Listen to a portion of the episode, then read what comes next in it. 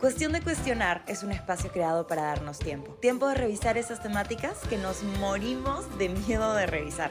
Tiempo para darle una vuelta más a nuestras historias y a la de nuestros invitados. Y aunque en esta sociedad los temas tabú no se tocan ni se cuestionan, adivina qué, para mejorar, a veces solo es cuestión de cuestionar. Hola, hola, ¿qué tal amigos? ¿Cómo están? Bienvenidos por aquí a Cuestión de Cuestionar. Yo soy Macle Villamonte y el capítulo del día de hoy va a tratar acerca del duelo. Vamos a hablar un poquito del duelo amoroso, que es algo que yo he vivido en carne propia y algo que puedo compartir con ustedes, que ya conocen un poco, pero creo que voy a profundizar un poquito más acerca de mi historia con eso. Pero vamos a hablar también acerca del duelo con amistades, familia, personas que están cerquita a nosotros, que por algún motivo se han ido, o por el proceso de la vida se han ido. Y la persona que he traído el día de hoy es una coach excelente que yo cada vez que he visto su contenido solamente digo, ala, esta chica tiene que venir al podcast y por fin después de haberla perseguido por un montón de tiempo, porque andaba de viaje por aquí y por allá, hemos podido tener la entrevista del día de hoy. Ella es Vivi de Ferrari, ella es Self Love Coach y está con nosotros aquí en Cuestión de Cuestionar por fin, Vivi. Muchísimas gracias, Maclavella. Un gusto estar aquí contigo. Gracias por la invitación y comencemos. ¿De qué hablamos hoy? El duelo. Que ese es, amiga, creo que tu tema. 100%. Lo estábamos conversando detrás de cámaras, pero ¿qué te parece si es que recapitulamos un poquito acerca de cómo ha sido tu historia con el duelo y cómo la vida literalmente te ha traído a enseñarte a sobrevivir a los duelos y a desapegarte de cualquier tipo de cosa, vínculo o lo que sea para seguir con tu camino. Así que cuéntanos un poquito, creo que ya la gente conoce un poco tu historia, así que seamos breves para que la gente que no la conozca la, pueda entender, pero dale con tu historia. Dale. Bueno, a lo largo de mi vida tuve muchísimas pérdidas. Primero mi tío, mi abuelo, mi tía, mis otros abuelos, mi mejor amiga cuando tenía 19, que creo que fue como de las pérdidas que más me chocó porque era súper joven, en mi mente no cabía la posibilidad de que ella a los 19 años también muriera, tenía todas las posibilidades, los mejores doctores, pero al final no se pudo y creo que en ese duelo sí pasé por las etapas del duelo, de las que se conversan, de la negación, la ira, la negociación, la rabia, la aceptación, o sea, todo. todo. ¿De qué murió tu mejor amiga? De cáncer del cerebro. Entonces, y yo estuve en negación por mucho tiempo. Me acuerdo una vez mi mamá me dice, Vi, ¿qué pasa si Bianca se muere? Y mi respuesta fue, ándate a la mierda, no se va a morir. ¿Tú qué estás hablando? ¿Me entiendes? Como, Mente positiva, mamá. Claro. en ese momento para mí no era una posibilidad. O sea, no existía dentro de mi mundo que alguien tan joven pasara. Y, luego de su muerte entré en una depresión terrible, donde, como te digo, pasé por todas las etapas del, duelo y posiblemente me quedé en la ira y en la negación por muchísimo tiempo, una pelea con Dios de Dios es injusto, tú te llevas a todas las personas que yo quiero, porque además habían sido, mi abuelo y mi tío murieron cuando yo tenía 6, 7, 8 años, pero mis otros abuelos era cuando tuve 15, 17, 19, mi... Cada abuela, entonces era como, alguien. siempre se iba alguien y yo decía, ya no quiero querer a gente ya no voy a amar y me convertí en una piedra de no quiero amar, no quiero tener nuevos amigos, no quiero tener relaciones porque toda la gente que quiero se muere, ¿no? Y me costó muchísimos años como trabajar en mí, salir de eso. Empecé con una coach que me comenzó a ayudar a darme cuenta, no solo el proceso del luto, sino la falta de amor que yo tenía hacia mí misma que creo que, como conversábamos detrás de cámaras, el amor propio es lo que a ti te salva de esa ruptura amorosa. Y creo que al final del día el amor propio es algo que nos salva a todos de nosotros mismos. De la vida, de todo lo que hay en general. Porque la muerte y las pérdidas son parte de la vida. Vamos a perder a personas por muerte, vamos a perder a personas por relaciones que dejan de estar en relaciones con nosotros, ya sean románticas o relaciones de familia o relaciones de amigos. Constantemente estamos perdiendo. Entonces, para mí se convirtió en quién soy después de perderte, sobre todo con la muerte de mis padres, porque siento que me quitaron la alfombra. Si bien con papá fue una enfermedad bastante larga y un proceso, perdón, y un proceso súper tedioso, porque al final del día a él le operaron los tumores, le regresó como tres, cuatro meses después de haber estado en recuperación y le regresó pero ya con todo, tumor en el hígado, en el páncreas, en el colon, o sea, ya esparcido. Y fueron tres meses desde que le regresaron hasta que murió y tres meses donde él poco a poco fue perdiendo sus capacidades, su fuerza. ya no podía comer, tenía un hueco en el intestino, entonces se llenaba de pus y, y como era todo un desastre, terminábamos en emergencia cada dos días. Un proceso muchísimo más fuerte. Muchísimo más fuerte donde también ibas viendo cómo se le apagaba la luz, ¿no? Entonces al final del día con papá, cuando él muere, siento que yo estaba directamente en la aceptación, con dolor, sí, pero no tenía esta rabia, no tenía esta negación, no tenía estas ganas de negociar como para ver, porque hay una parte del duelo que es la negociación, como ya, ok, yo hago esto, pero ¿qué, qué me devuelves tú? Claro. No. Pero ¿tú crees que fue porque ya eras más grande y más madura y habías vivido muchos procesos de duelo o crees que fue porque tuviste tiempo de asimilarlo?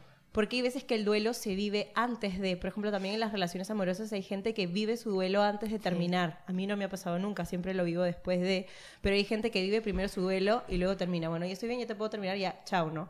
Tal vez tú crees que es algo parecido con el duelo que viste con tu papá, porque lo viste por tanto tiempo, irse poquito a poco, que fue como pudiste vivir el duelo de una manera más pausada. Yo creo que puede ser, por otro lado, también, no es que con papá estuviera en negación, pero creo que he estudiado con tantas personas alrededor del mundo que son milagros según la ciencia y que no deberían de estar vivos, que yo nunca perdí, perdí La como la esperanza. esperanza de que pudiera pasar algo que pasaba con Joe Dispenza, Bruce Lipton, Greg Braden, Gene Houston, o sea, en estas conferencias tú conoces a gente que los doctores, la ciencia, todo el mundo le dijo, no, tú te vas a morir y no te vas a salvar, y hoy en día siguen vivitos y coleando, Coleando. entonces siempre tuve esa esperanza. Él tuvo una última operación, que es la operación que ya lo manda como al otro lado.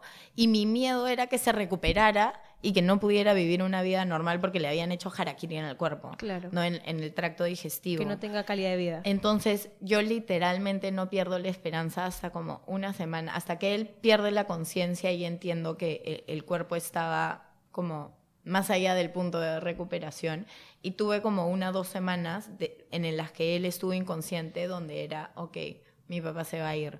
Pero antes de eso mi mamá lo lloraba por tres meses antes, hablando de que la gente procese el luto desde antes de que pase realmente. Y yo le decía, pero mamá, sigue vivo, ¿por qué lloras ahorita? Claro. como no pierdas las esperanzas. Y no sé si es porque soy demasiado positiva, en realidad no lo creo porque suelo ser una persona positiva así, pero al mismo tiempo me quejo a veces por las puras y bastante realista dentro de todo, o por lo menos realista dentro del mundo que conozco, que es un poco más positivo que el mundo que conoce la mayoría de gente por el tema de las frecuencias y de la manifestación y del poder de la mente, pero dentro de todo realista. Y, y con él aprendí que no, y se fue, y no pasó, o sea, no, no, no pasó este milagro que yo esperaba, pero nunca perdí la fe tampoco porque sabía que era una posibilidad. Estaba segura en cada célula de mi cuerpo que era una posibilidad. Si bien creo que el verlo desgastarse y sufrir por tanto tiempo ayudaba a la tranquilidad que uno sentía de por lo menos ahora está tranquilo, ¿no? Entonces su muerte Suena horrible decirlo, pero fue hasta cierto punto un alivio de verlo sufrir. Y claro, ahí entra la culpa del ser humano de cómo te vas a sentir aliviada si ha muerto tu papá. No, no, no, no deberías Exacto. A mí me sentirte pasó aliviada. igualito con mi abuela. Mi abuela muere el año pasado. eh, ella tenía Alzheimer súper avanzado. Le dio encima en la época de, de la pandemia. No sabemos si le dio COVID o no, porque nunca pudimos llevarla a la clínica, porque ella ya estaba como que en una etapa en, en la que no podía levantarse de la cama simplemente. Pero la veíamos tan desgastada mentalmente con el Alzheimer y luego cuando le dio esta especie de neumonía, su cuerpo también tan desgastado que decíamos, o sea, ya mejor que se vaya, ¿no? O sea, mejor que, que, esté, que su cuerpo físico esté tranquilo y, y- y su alma ya regresará en otra forma, pero ya, como tú dices, sí, para nosotros fue un alivio, y bueno, en mi familia que creemos muchísimo en Dios, para nosotros fue como, Dios ya la tiene con ella, Dios ya está con ella, entonces Claro. ella ya está tranquila y para nosotros eso fue una calma y, y no, no, no sentimos tanta culpa de sentirnos así. Creo que mi papá más culpa sintió antes de que se vaya que después de que se vaya, Claro. porque sí sentía mucha culpa de no puedo cuidar a mi mamá o... No puedo ayudarla, no hay nada que yo Sí. pueda hacer, que era lo que me pasaba a mí. Yo había estudiado terapias energéticas, sanación, coaching, y mi papá en un momento me dijo, Vi, yo quiero que tú me enseñes todo lo que has aprendido, porque tú cambiaste tu vida y, y cambiaste la forma en la que eres, la forma en la que piensas, la forma en la que vives, yo quiero aprender. Y hasta cierto punto yo misma me puse esta presión de, ah, le tengo que enseñar todo. claro. Claro, y con él entendí que uno solo está listo para aprender lo que está dentro de su nivel de conciencia y dentro de sus creencias. Porque yo traté de enseñarle todo y si bien él me decía, ya, sí, sí, como sí voy entendiendo, habían cosas que con él era como una pared, porque creía, pero la creencia madre que él tenía desde hace tantos años, que no significa que no puedas llegar a expandir tu nivel de conciencia, pero con él teníamos un tiempo limitado. Era yo tratando de enseñarle lo que había aprendido en los últimos ocho años en tres meses y que me creyera cosas que a mí me han tomado siete años creer, como el verdadero poder de la mente, porque no había evidencia científica y no es hasta que conozco a Bruce Lipton, Greg Baraden y Joe Dispenza que digo... aquí está toda la evidencia que necesitaba de todo lo mágico que no terminaba de creer. Entonces, claro, nuestras creencias terminan determinando nuestra realidad y lo que yo me di cuenta con papá lo llevé a una terapia con una de mis mentoras que hace terapia energética y escuché a un niño herido. El, tipo de cáncer que él tenía tenía que ver con, con temas familiares, con no haber sanado, con, con no haber dejado ir. Y al final del día, cuando tú escuchas a un niño herido, te das cuenta que el adulto no va a sanar, porque sigue habiendo la emoción que es la que genera la enfermedad. Y yo le dije a mi mentora, mi papá se va dos semanas después, ya no estaba con nosotros. Fue desde ese día en realidad que yo comencé a prepararme para su partida, porque me di cuenta que todo lo que yo había tratado de enseñarle, había entendido, pero pero quedaba más en lo racional y no necesariamente en la experiencia y en el haberlo interiorizado. Y al final del día la sabiduría te lo da el vivirlo y ponerlo en práctica, ¿no? El experimentarlo y poder desde ahí ir cambiando mis creencias y mis emociones. Pero si yo solo me lo quedo en, en el intelecto, no, no, no necesariamente trasciende a cada capa de lo que somos realmente. ¿no? Y eso aprendí con él. Y claro, con lo de mamá fue tan rápido bueno, no sabíamos que tenía cáncer, mi papá muere y a los cuatro días internamos a mi mamá en la clínica, al día siguiente lo operan porque tenía el pulmón lleno de líquido, le hacen una biopsia, a los cuatro días nos dicen, bueno, es cáncer, estadio 4, le quedan seis meses, y a los cuatro días viene un doctor, le dice que el pulmón se le ha vuelto a llenar de líquido, que la tienen que volver a operar, sale del cuarto, me manda a llamar y me dice, bueno, en realidad no, ya, ya, tu mamá ya no aplica para quimio rescate, no te recomendamos ni que lo operes, sino que la cedes para que pueda tener una muerte digna porque le quedan entre 24 y 48 horas. Eso fue a las 10 y media de la mañana, a las 4 y media de la tarde mi mamá estaba muerta. Entonces fue tan rápido y tan inesperado que, y, también tan mal manejo porque ¿cómo entras y le dices a una persona te tengo que operar para después salir y decirle en verdad ni lo operes, solo claro, fue, porque se va a morir? Todo su último día mi mamá ¿y cuándo va a venir el doctor? ¿Y a qué hora me van a operar? ¿Y a qué hora?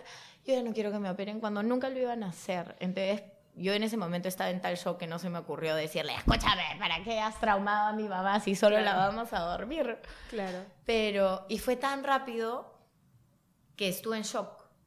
No hubo negación, no hubo ira, no hubo, había shock yo no podía creer, o sea, lo que había vivido me parecía increíble. De Televisa, como tú dices. De Televisa, claro. Yo miraba el cielo y le decía, eres una pendeja, tú tenías que hacer la historia más dramática todavía e irte tres semanas después de mi papá. Claro. No entiendo, ya no era suficiente aprendizaje con, con perder a uno. Y estuve en shock por mucho tiempo. Y me cuestioné muchísimas cosas porque era, no es normal que yo esté así. No es normal, no es normal porque que no, no llore a mi familia. Claro, pero era, claro, habían tantas cosas que hacer también porque cuando muere uno, y lo que yo le recomiendo desde ahora a todo el mundo que conozco es tengan sus cosas ordenadas, porque cuando no están ordenadas, la ansiedad y todos los procesos que tiene que pasar la familia te agobian y creo que para mí era parte de lo que no me, no me permitía sentir en ese momento. Que te tenías que hacer cargo porque tú eres la hermana mayor. Sí, igual los tres somos bastante grandes, somos un equipo increíble, nos han criado con una unión familiar alucinante y, y nos dividimos mucho como los quehaceres. Yo dejé de trabajar porque sabía y tenía muy en claro que si yo no estaba bien, yo no podía atender a otras personas, no podía hacer charlas, no podía hacer sesiones, no podía hacer talleres para empresa, yo tenía que estar bien.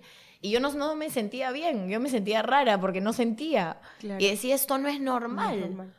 O sea, ¿qué, ¿qué está pasando? Y lo hablaba con mi coach, con mi psicóloga, con mi terapeuta energética, con mis mentores, con la gente que tenía alrededor y lo que ellos me explicaban es, ahorita estás en tu propio proceso y tu alma está eligiendo comparta, como compartimentar. compartimentar, ahí está, eso compartimentar tus emociones para que puedas actuar y hacer las cosas que se requieren de ti.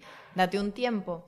Y fue como seis meses más tarde que me fui de viaje con mis amigos, primer viaje de no voy a llevar mi laptop, no voy a trabajar, no voy a hacer absolutamente nada, porque claro, dejé de trabajar en mi trabajo, pero me encargué de ordenar muchísimas cosas y estuve como muy encargada de, de muchas cosas familiares que tomaban mucho tiempo. ¿No? Y cada uno con sus roles y con lo que tenían que hacer. Y me fui a este viaje, que en teoría todo debería haber sido maravilloso y mis emociones estaban por todos lados me dijeron una cosa, nos íbamos a una discoteca a una juerga. Yo personalmente no tomo, entonces me llega el cohete pagar en discotecas porque no tomo. Y un amigo decide decir, ya le has dicho a Viviana cuánto le toca pagar, me puse a llorar. Y la gente como, a la mierda, ¿qué le pasó? y yo, ala, ¿qué me está pasando? Claro. Tipo, ¿qué, qué, qué? No tenía explicación. Un día me levanté y no quería ver a nadie, me fui al museo de Van Gogh y mientras leía la historia de Van Gogh lloraba y yo como ala, necesito caminar, necesito moverme, ¿qué está pasando? Y era después de seis meses que mi cuerpo y mi alma y, mi forma de ser me permitió comenzar a sentir este proceso de luto que antes había sido shock. Y lo que yo conversaba en terapia era, yo no lo estoy negando, yo no estoy molesta, pero claro, me confundo porque no pasa por los cinco pasos de la negación, donde yo tengo la negación, la ira, la negociación, la depresión, la aceptación. No, yo simplemente estaba en shock, no entendía lo que pasaba y hacía lo que tenía que hacer. Era como soy un caballo y tengo que avanzar y estoy en piloto automático. Y yo decía, wow, así se siente vivir la vida en neutro. Pero es necesario sentir, o sea, 100%. Claro, si no y mi preocupación era cómo salgo de este neutro, porque si no siento, no proceso. Y si no proceso, no sano. Y si no sano, no voy a poder regresar a hacer mi trabajo nunca. Y nunca voy a estar bien yo. Entonces, fue como, Ah, decir, ya, finalmente estoy sintiendo cuando me comenzó a pasar eso. Y, fue abrirme al permitirme sentir y, e ir procesando poco a poco estas emociones que iban viniendo, pero no desde el aferrarme. Lo bueno es que yo no tengo pareja, entonces para mí no era pensar qué va a pasar cuando me case, cuando tenga hijos y sufrir ahorita, porque ahorita no es mi realidad, cosa que he visto con mis clientes y con gente a mi alrededor cuando pierden a alguien y es como, tienen a una pareja o, ven como el matrimonio cerca y es como, ya, yo sé que el día que me case y mi papá no me camine por el altar, me va a doler, lo sé, lo sé, pero ahorita no es algo que me toca Que te preocupe ahorita, claro. ¿Me entiendes? No, no es algo que me toca, no es parte de mi realidad. ¿Qué pasa si nunca me caso y estoy sufriendo como pendeja por algo que nunca va a pasar? Que es el problema de nuestra mente. No nos damos cuenta que hacemos las pérdidas aún más dolorosas porque nos aferramos a lo que hubiera sido porque sentimos culpa de no haber apreciado a las personas que teníamos a nuestro alrededor. Y esto nos pasa con muertes, con pérdidas de amistades, por más que la persona no se muera, con relaciones amorosas. Tenemos tantos miedos, tantas inseguridades que a veces vivimos como primero, a veces vivimos egoístamente, priorizándonos, que no está mal, pero después nos juega en contra porque es como he podido estar más ahí para la persona, he podido aprovecharla y es como no tomar por sentado a la gente y a las personas que tenemos a nuestro alrededor. Porque al final del día son con ellas con las que crecemos, con las que compartimos, que, con las que contribuyen a que seamos las personas que somos. Al final del día depende de nosotros, trabajar en nosotros mismos, priorizarnos, darnos ese tiempo. Pero la gente que nos rodea importa mucho también. Entonces, cuando uno no se da el chance de vivir al 100, luego tiene todas estas dudas, miedos, inseguridades y, reproches que se hace a uno mismo. Hubiera podido haber hecho esto mejor. Y eso es lo que al final del día nos tortura y nos agobia cuando perdemos a alguien. El que hubiera sido sí, yo me hubiera, yo hubiera actuado de una manera diferente. Por eso mi recomendación siempre es comienza a valorar y a vivir desde hoy como si fuera el último día de tu vida, como si esa persona no la fueras a volver a ver y aproveche el tiempo, porque muchas veces perdemos tiempo en estupideces que no son ni siquiera relevantes y puede terminar siendo la última vez que tú ves a esa persona y no lo sabes realmente. Y esto no lo digo para que la gente comience a vivir con miedo, no es para asustarte, es simplemente para que tomes conciencia y comiences a valorar las cosas que ya están en tu vida. Eso por un lado. Por otro lado también está la culpa que uno siente cuando comienza a sentirse bien después de una pérdida. No es como, yo no debería de estar tan bien, yo no debería de sentirme tan feliz, yo debería de sufrir porque entre más sufro, más amaba a la persona que he perdido. Y en realidad, no. no. Para mí, yo sé que lo que mis papás quieren para mí es que yo esté bien. y que más los honro, entre más trabajo en mí me permito procesar lo que me ha tocado vivir y encontrar mi bienestar. Lo bueno es que yo tengo esa creencia, pero he tenido muchos clientes y muchas personas que la creencia es mi dolor muestra el amor que yo tenía por esta persona.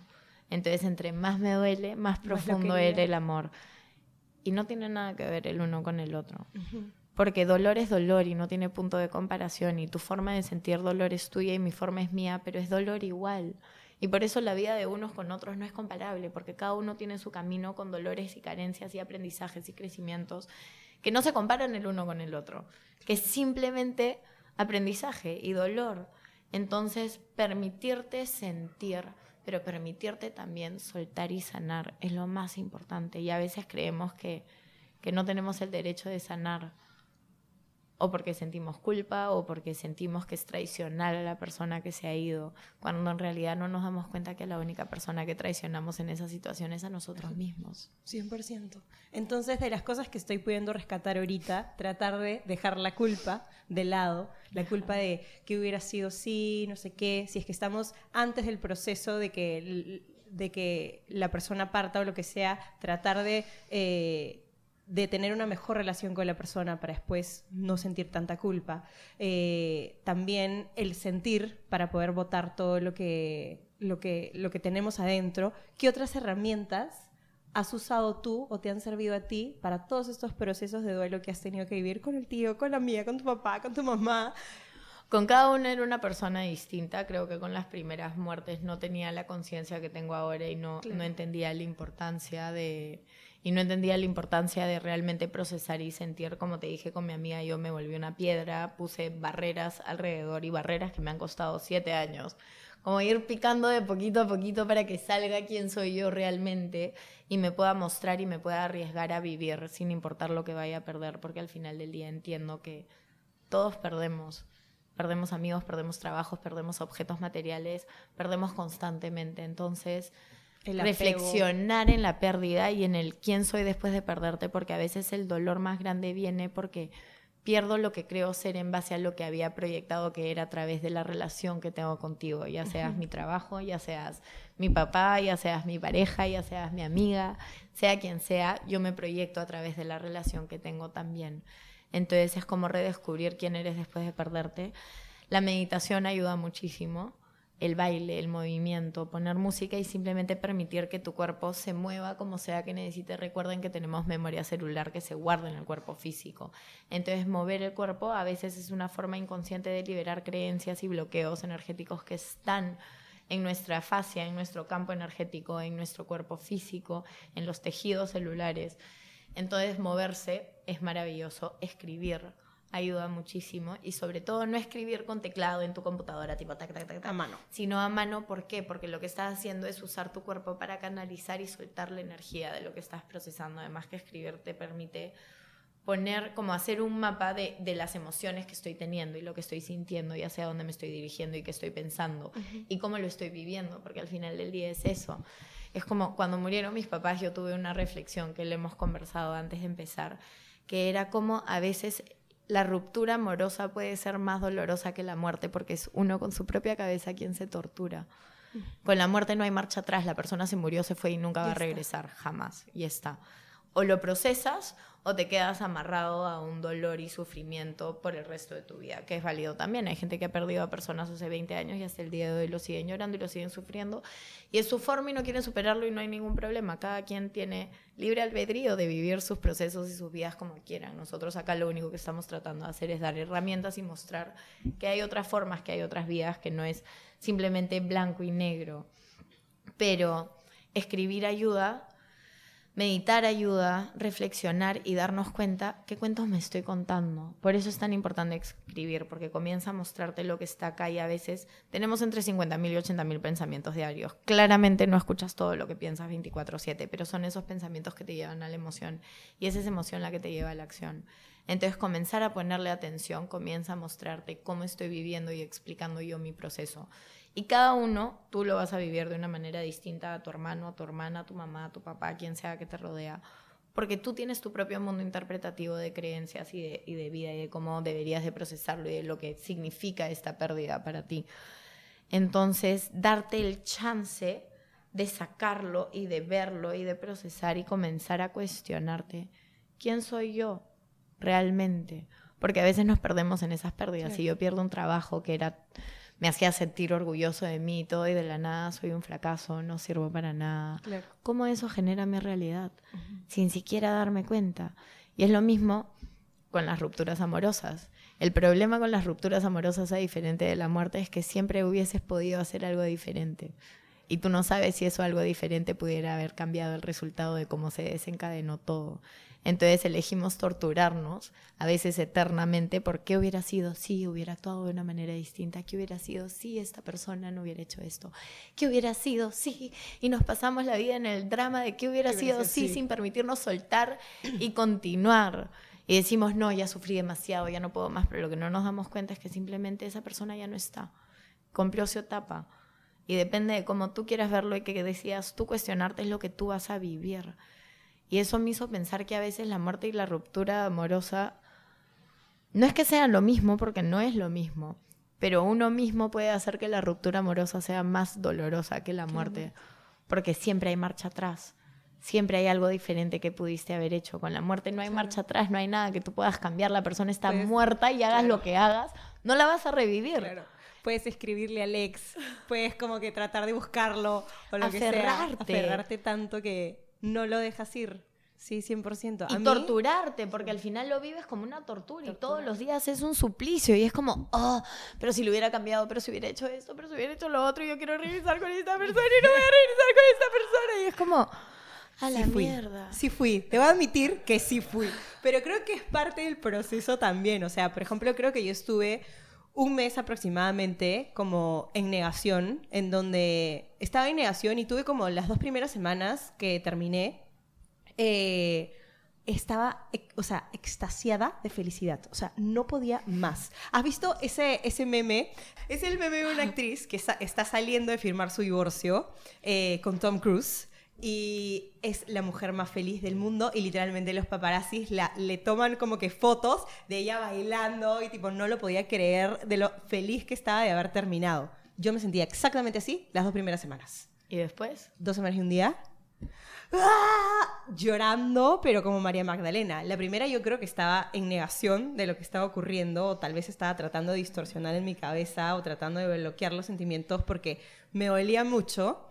Luego, obviamente, intenté hacerlo de la negociación.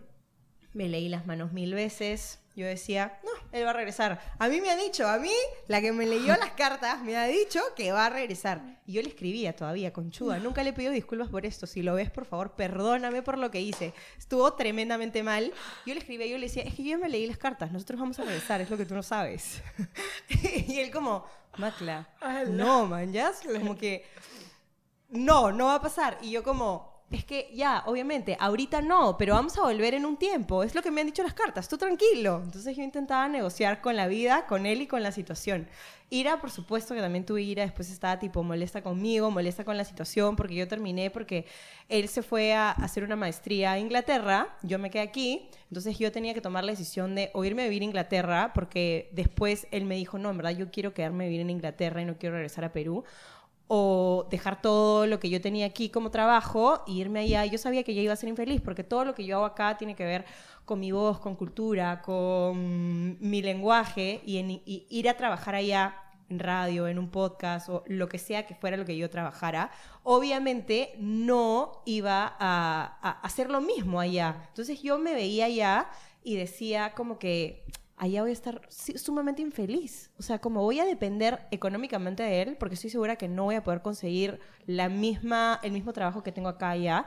Voy a depender emocionalmente de él, porque no voy a tener la misma red de apoyo que tengo acá con mis amigos y con mi familia, allá estando solamente él y yo. Y yo no quiero ser dependiente de un hombre, entonces yo no quiero cambiar mis sueños y lo que yo anhelo en la vida por ir a perseguir el sueño de otra persona. Entonces tuve que tomar la decisión de terminar Y obviamente estaba muy molesta con la situación y yo decía como que es su culpa porque él podría venir a trabajar acá y con un MBA de Cambridge, brother, podrías venir acá y ser CEO de lo que te dé la puta gana, pero yo no puedo irme allá y ser CEO de, que me- de lo que me dé la gana, man. Yes, aquí sí puedo, o sea, mi trabajo está aquí y tú sí podrías venir, entonces tú no has dado todo lo que deberías y yo te di todo y yo pensé en irme allá y tú nunca pensaste en venir acá y molestia por todos lados, ira con él, tipo, tú tienes la culpa. ¿Y qué te enseñó él? A priorizarte. Porque al final del día él se priorizó y eligió lo que él quería, que es una de las claves de la relación. Porque si tú dejas de, de ser tú y de hacer lo que tú quieres hacer por la otra persona, a largo plazo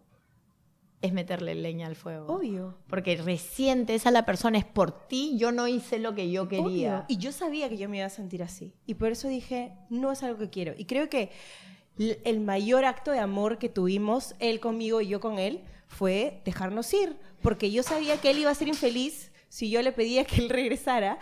Y yo sabía que yo iba a ser infeliz si es que yo me iba para allá. Y creo que él también lo sabía. Entonces al final nos dejamos ir por, por amor. Porque queríamos que la otra persona fuera feliz.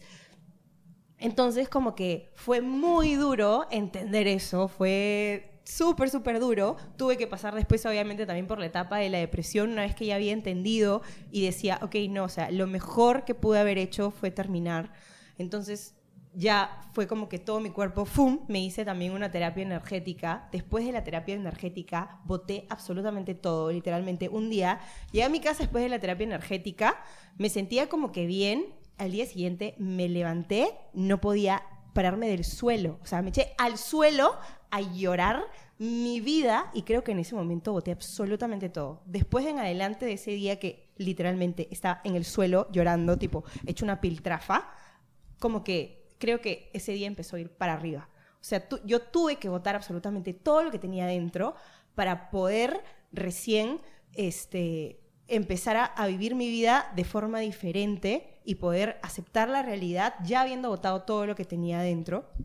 Y otra cosa que a mí me ayudó mucho, uno fue entender, ir al psicólogo y entender que lo que yo estaba viviendo de las cinco etapas era normal, era completamente normal y que es un proceso que a veces hay que atravesar. No necesariamente tienes que atravesar por todas las etapas, las etapas no son lineales, puedes ir para atrás y luego para adelante y luego para atrás y luego para adelante, pero es un proceso que te puede ayudar a entender que está bien cómo te estás sintiendo. Más que entender que está bien, yo creo que te ayuda a validar tus emociones porque te muestra que no eres el único bicho raro pasando por esta montaña rusa donde no Claro. sabes lo que estás sintiendo y es como, no es normal, tranquila. Tal Las cual. otras personas pasan por exactamente lo mismo. La ciencia lo ha validado. Exacto, es como, tranquila. no eres el bicho raro, está bien, somos seres emocionales por más que queremos ser seres racionales. Entonces, sí, yo creo que eso ayuda muchísimo a, a calmar a la gente y mostrarte, ok, no me voy a ir a la mierda, no voy a tocar hoy, eh, o sea, no voy a tocar fondo, que a veces nos toca tocar fondo. Sí, Necesito sentir nada más. O sea, yo sabía que necesitaba sentir. Luego, cuando fui a la terapia energética, una de las cosas que me dijo, eh, la, la- la que me ayudó, fue que cuando nosotros estamos en una relación, tenemos como que unos bracitos de energía. Entonces, imaginemos como que, que yo estoy aquí con la persona, o ya, bueno, contigo, ¿ya? Porque está físicamente, ¿no? Y pues somos abiertos aquí en ese podcast, ¿ok? Entonces, imaginemos que yo y Vivi somos pareja. Entonces, yo y mis bracitos energéticos y los bracitos energéticos de Vivi están así, tipo, conectados. Cuando la relación se separa, tus bracitos se quedan así, con ganas de, de recibir energía de otra persona y con ganas de dar energía también. Entonces yo tenía como mis bracitos energéticos ahí con ganas de dar amor y con ganas de dar energía y, y no, no había quien dárselo. Entonces lo que me dijo es, plantéatelo así y cuando medites, que esa energía que tú le dabas a la otra persona te la des a ti. Entonces, en otras palabras, si es que no crees tanto en, lo la, energía y tal, todo ese amor que le dabas a la otra persona, todo ese tiempo que le dabas a la otra persona, redígelo a ti. Y cuando yo entendí eso, porque es que yo soy muy visual, entonces cuando yo me lo imaginé con lo de los bracitos, fue Te como hizo que... todo el sentido del mundo. Ah, Yungay, ya entendí. Y lo de los lazos energéticos es bastante real. Cuando una persona muere también es como los lazos energéticos que tú tenías con esa persona se cortan. Entonces Duele. hay mucha cansancio, hay muchas emociones, hay, hay como reencontrarme y reubicarme por eso, quién soy después de perderte. ¿no? ¿Quién soy yo? Es como darme cuenta de, de, todos estos apegos y conexiones y lazos que tenía con estas otras personas que ya no están, que ya no lo sostienen, pues su cuerpo físico ya no está acá. Por más que creas en otras vidas, en los ángeles, en irte al cielo, en lo que sea que quiera que creas, el cuerpo físico y la relación que tú tenías con esa persona en físico se acaba y trasciende de otra manera con otro tipo de lazos energéticos, pero los lazos se cortan y te dejan como tú has explicado, un vacío. con estos vasitos, con un vacío que poco a poco vas aprendiendo a llenar y a vivir con él desde esta nueva realidad, porque eso es lo que pasa cada vez que perdemos algo.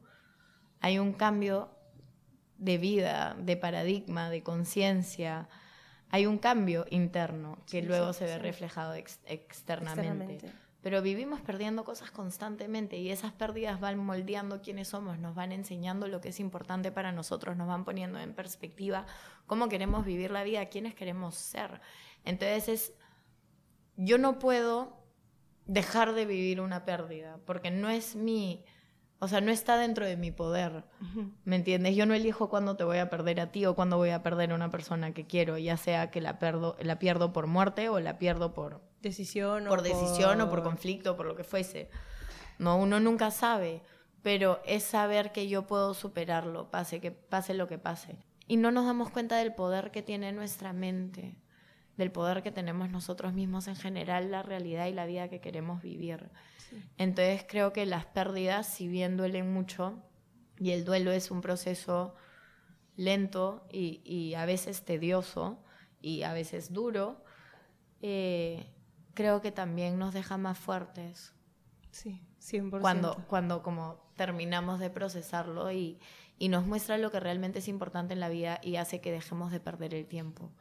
Entonces a veces es necesario perder y vivir cosas muy fuertes porque es la cachetada que necesitas para dejarte de huevadas y comenzar a vivir la vida que puedes vivir realmente y dejarte de pendejadas.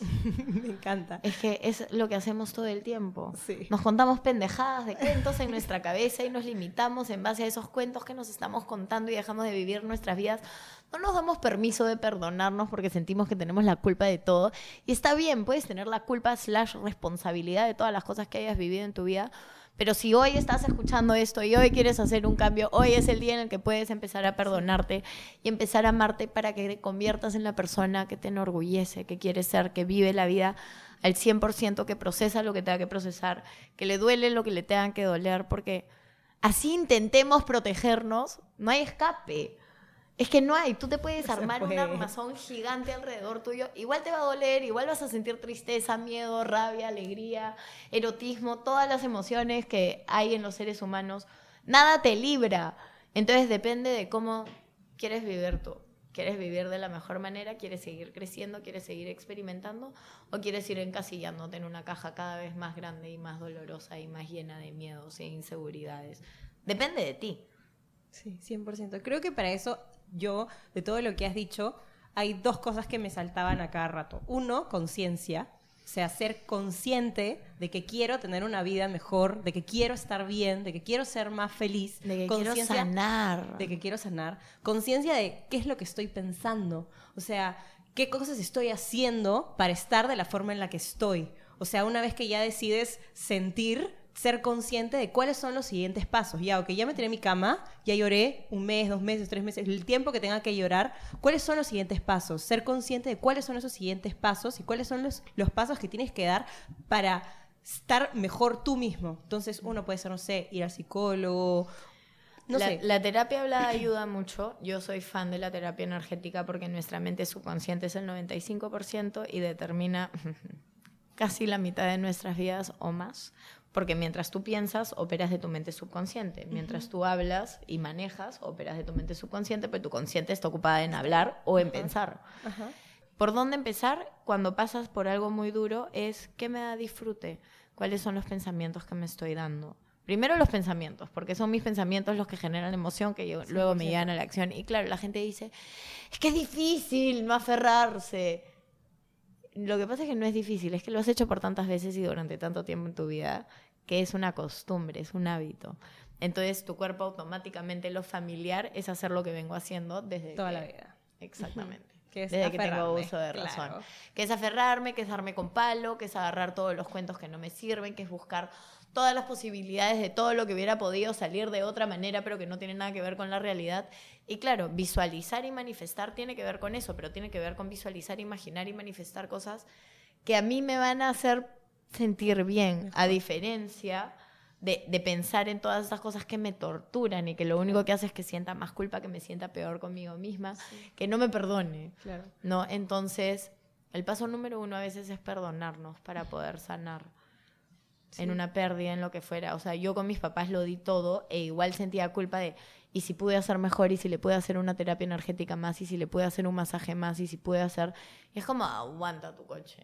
Yo lo di todo, ellos igual se iban a morir. Claro, si tú hubieras hecho más, no hubiera cambiado. Tiene que ver con su misión de vida. Suelta. Claro. Suelta esa Suelta. culpa porque no te sirve. Sí. Pero para eso tienes que darte permiso para soltar, porque muchas veces no nos damos el permiso. Sí. Creo que una Porque- cosa que puede ayudar mucho también es el amor propio. Como te contaba, creo que el haber redirigido mis bracitos energéticos hacia mí misma y, por ejemplo, haber el, después de terminar, abrí este podcast, después de terminar me mudé sola, después de terminar empecé a cuidar muchísimo más de mi cuerpo y de mis comidas porque me di cuenta que era algo que me hacía sentir bien, pero desde el amor propio, no desde la culpa ni dándome palo de que Claro. de mirándome al espejo y odiando lo que veía, sino que desde el amor propio quiero comer mejor, desde el amor propio quiero encontrar un deporte que me guste y que me sienta feliz haciéndolo porque me, ayuda a liberar endorfinas y a sentirme mejor y empezar de manera distinta mi día Por ti, porque Por te mí. hace bien a ti. porque me hace bien a mí. Entonces, hay mucha gente que dice que, por ejemplo, el duelo dura entre seis meses y un año aproximadamente. Yo creo que no hay un tiempo, pero sí sé que depende de lo que tú hagas con ese tiempo. O sea, no es que, por ejemplo, mucha gente también dice como que, ah, sí, el tiempo lo cura todo. No, brother, el tiempo no lo cura todo. No es el tiempo el que te va a ayudar a sanar, es lo que haces en ese tiempo. No es que el tiempo lo cura todo, es que el tiempo te da la perspectiva que uno necesita para cambiar la explicación que se está dando en base a lo que pasó. Por ejemplo, nosotros vivimos muchísimos hechos en nuestra vida. El hecho, en mi caso, es que mis papás se murieron. Como yo decido explicar la muerte de mis papás, que se murieron porque no nos querían lo suficiente y eligieron irse juntos como Romeo y Julieta, que se murieron porque Dios es malo e injusto y, y se lleva a toda la gente que yo quiero, o que se murieron porque simplemente era lo que les tocaba vivir en sus misiones y caminos de vida. Las tres explicaciones me van a generar diversas creencias y diversas emociones. En una rabia, ira, en la otra falta de suficiencia y en la otra dolor, sí, pero no tiene nada que ver conmigo. Contigo. Y eso es lo que no nos damos cuenta, es que muchas veces autoexplicamos la vida a través de nosotros mismos como si fuéramos niños. Y que en realidad en la vida solo existen hechos, que la explicación tiene que ver con nosotros y cómo nosotros vemos la vida y nos explicamos el mundo, pero que esa explicación es lo que determina las emociones que yo siento y la forma en la que lo vivo. Entonces, esa es la importancia de darme cuenta qué me estoy contando, qué estoy diciendo. Porque claro, dentro de mis creencias ahora, Dios no era injusto, sino simplemente eran los caminos de vida. Que no me gustaba que se hayan ido a la edad que si se fueron, me gustaría tener 50 años y que mis papás sigan vivos, me encantaría, me encantaría tenerlos acá. Para mí mi miedo más grande era que mis papás se muevan. Yo pensé que si ellos se morían yo me iba a morir con ellos y que nunca iba a lograr sobrevivir. Ya pasó un año y medio y acá sigo vivita y coleando. Entonces, es como darte cuenta de poder ir más atrás y entender que el tiempo lo que te da es la habilidad de mirar las cosas de una manera que te permitan sanar y que te permitan soltar y procesar las emociones que, a las que te estabas aferrando. Por eso los pasos del luto. Comienzas por negación, no lo acepto, después pasas a la ira, estoy molesta con Dios, con el mundo, porque la vida es injusta, porque no sé qué. Después la negociación de tratar de encontrar un punto intermedio, hasta que poco a poco vas llegando a la aceptación. Para eso necesitas tiempo. ¿Por qué? Porque al comienzo, cuando recién pasa algo, cuando recién tienes una pérdida, estás metida en la emoción de tristeza. Y cuando tú estás en una emoción, ya sea tristeza, rabia, miedo, lo que fuera, piensa, la última vez que has estado metido completamente en una emoción, ¿qué pensabas? ¿Cómo te sentías? ¿Qué veías? Todo lo que piensas, sientes y ves está relacionado con la frecuencia de esa emoción. No puedes ver más allá porque estás con los lentes de la emoción. Y mientras tú estés con los lentes de la emoción, tus pensamientos que son vibración, tú eres vibración, va a vibrar y va a rondar bajo la emoción en la que tú estés porque es la frecuencia que determina que sale de acá. Claro. Entonces, el tiempo lo que te da es perspectiva. ¿Por qué? Porque ya no, tú no vives en la emoción 24/7 a menos que lo hagas y se convierta en un estado de ánimo y después puedes trabajar para salir del estado de ánimo que has generado. Pero normalmente tú sientes tristeza, tú sientes energía, pero es cíclica. Claro. La sientes y va bajando. Entonces, cuando uno va saliendo de la emoción, que te da el tiempo, porque al comienzo yo estoy metida en la emoción y estoy metida en la rabia y estoy metida y veo las cosas de determinada manera, pero con el tiempo ya dejo de darle vueltas, ¿no? Entonces comienza a calmarse la emoción y eso me da la posibilidad de ver las cosas desde otra perspectiva, desde otra energía, desde otro tipo de pensamiento que luego me permite ir soltando y sanando. Sí, pero a lo que yo iba es que hay mucha gente que, que no se permite hacer ese trabajo de sanación. Entonces muchas veces están esperando que el tiempo pase y que el tiempo pase y que el tiempo pase y que por arte de magia uno sane. Pero no es así. O sea, el tiempo no va a ser que por arte de magia las cosas sanen.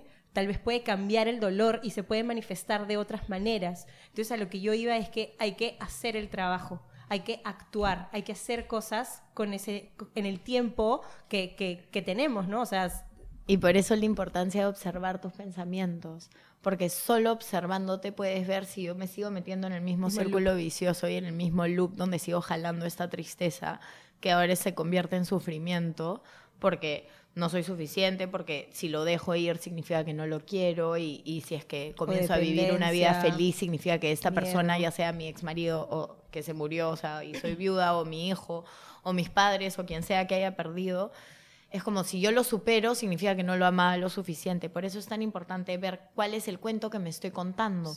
Porque sí, si el tiempo pasa y tú sigues en el mismo círculo vicioso con las mismas excusas, con darte con palo, con sentirte mal, lo único que vas a generar a través del tiempo es sentirte aún peor en una depresión aún más grande.